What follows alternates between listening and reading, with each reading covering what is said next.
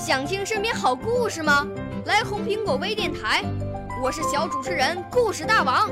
想参加娱乐节目互动吗？来红苹果微电台，我是小主持人开心果。想来我们新闻现场吗？来红苹果微电台，我为你做直播报道。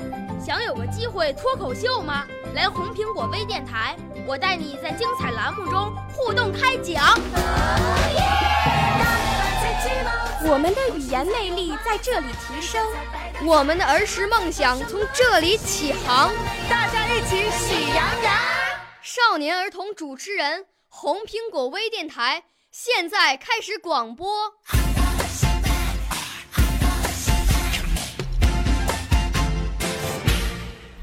大家好，我叫戴修远，今年九岁，来自湖南省浏阳市人民路小学。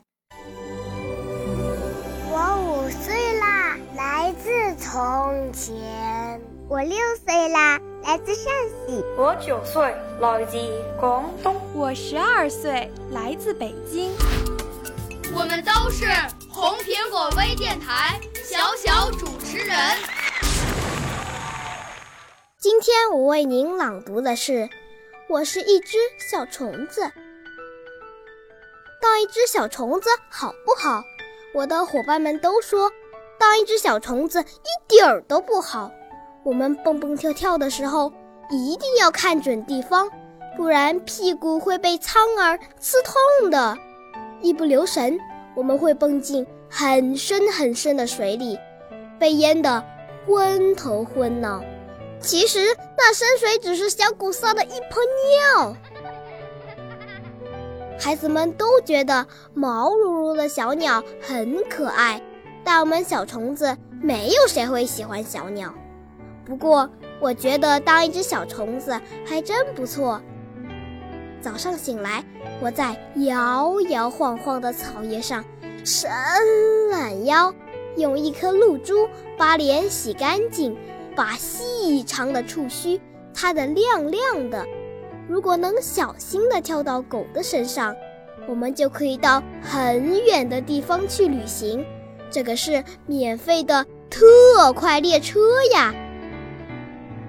我有很多小伙伴，每一个都特别有意思。